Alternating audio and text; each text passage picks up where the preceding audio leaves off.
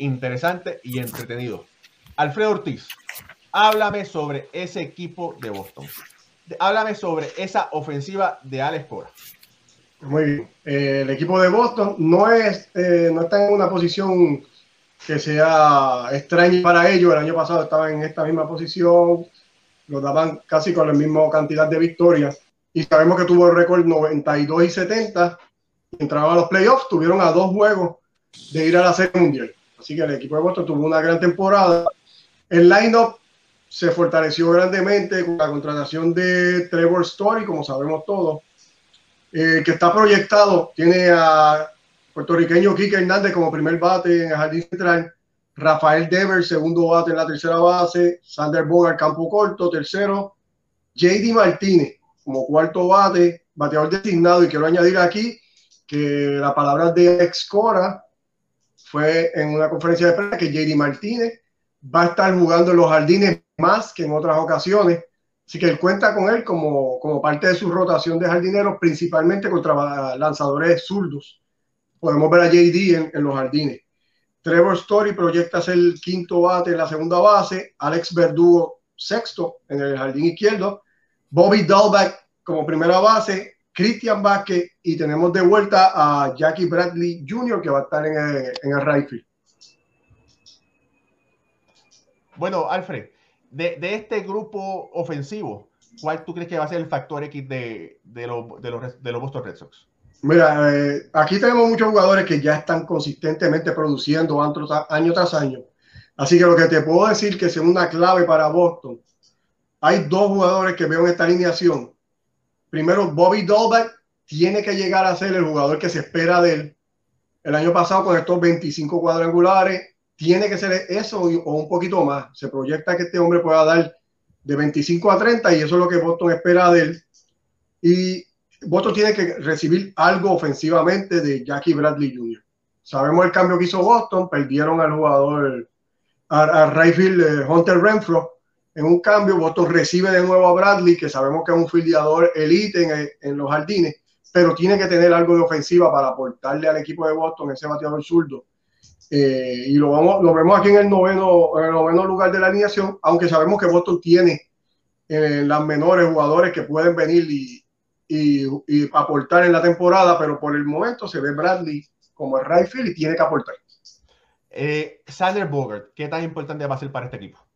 No, Sander Bogart es el capitán del equipo. Obviamente está un año bien importante para él, porque tiene la posibilidad de salirse del contrato, de una opción de salirse del contrato. Eh, Boston entiendo que le va a hacer la oferta para que Bogart siga siendo parte de, este equipo. es una combinación eh, bien, bien este, poderosa con Trevor Story como segunda base y él como campo corto. Yo creo que Boston no, no está pensando en esto como solamente un año, sino que Bogart es el factor clave en medio de esa alineación y es un jugador que ellos esperan que se quede más tiempo con el equipo. Bueno, Alfred, y, y, el picheo, hablando un poco sobre ese picheo. Bueno, el picheo, como el año pasado lo dijimos, el picheo es la, la parte débil de, de este equipo aunque yo, por verdad, mi, opinión, con lo que tenían el año pasado, principalmente en, en, la parte de atrás de la rotación, estoy diciendo cuarto y quinto abridor. El año pasado Boston contaba con Martín Pérez, Gary Richards, que realmente no pudieron hacer el trabajo. Este año lo sustituye Michael Waka, que siempre ha sido un gran prospecto, ¿verdad? Ya un lanzador veterano, tiene mucho potencial, hay que ver si el hombre puede ¿verdad? De cumplir con eso. Y tienen al veterano de 42 años, Rich Hill, que sabemos que es un lanzador probado.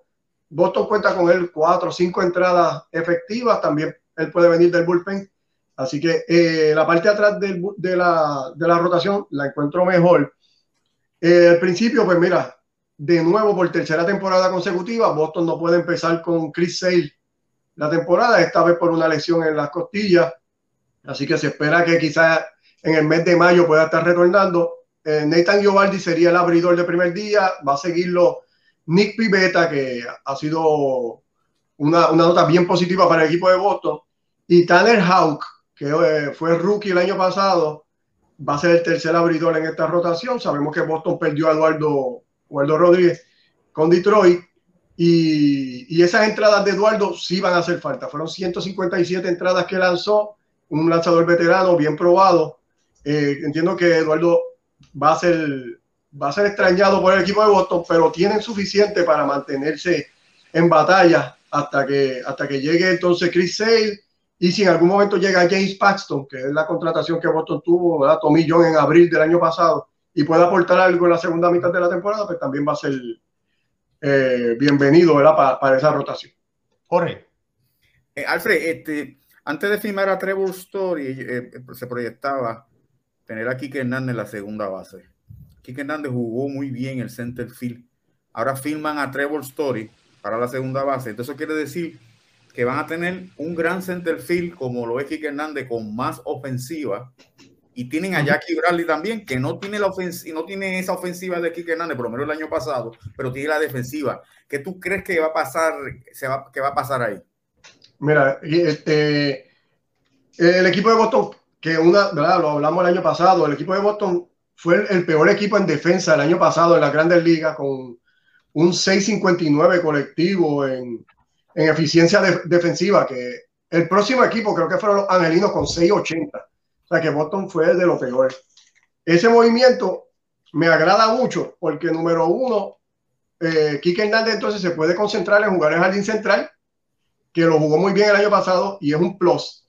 Lo otro, que al tener a Kike en el centro del field, deja fuera de, ese, de esa posición a Verdugo, que fue uno de los, de los filiadores peores en las grandes ligas en el jardín central, porque sus mejores, eh, la defensa del mejor es en las esquinas, como right field o como left field.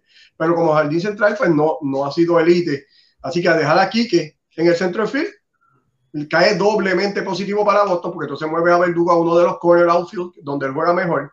Y Story es un filiador elite que lo vas a tener en la segunda base, combinando con, con, el, con Bogart, haciendo la combinación de doble play. Así que Boston queda mejor defensivamente con esa contratación, además de que deja aquí que en el centro de field, entiendo yo que va a producir mejor que estar moviéndolo en el cuadro por diferentes posiciones. Excelente, gracias. Excelente. Bueno, vamos a ver definitivamente si, si nuestro amigo Alex Cora puede repetir su magia, ¿verdad? Y Chase Bloom, que el gerente general, trae las piezas que necesita ese equipo, que el año pasado no lo hizo. Tenía que haber traído un relevista y un lanzador eh, después del en el mercado de cambio. No lo hizo y yo creo que eso le costó a que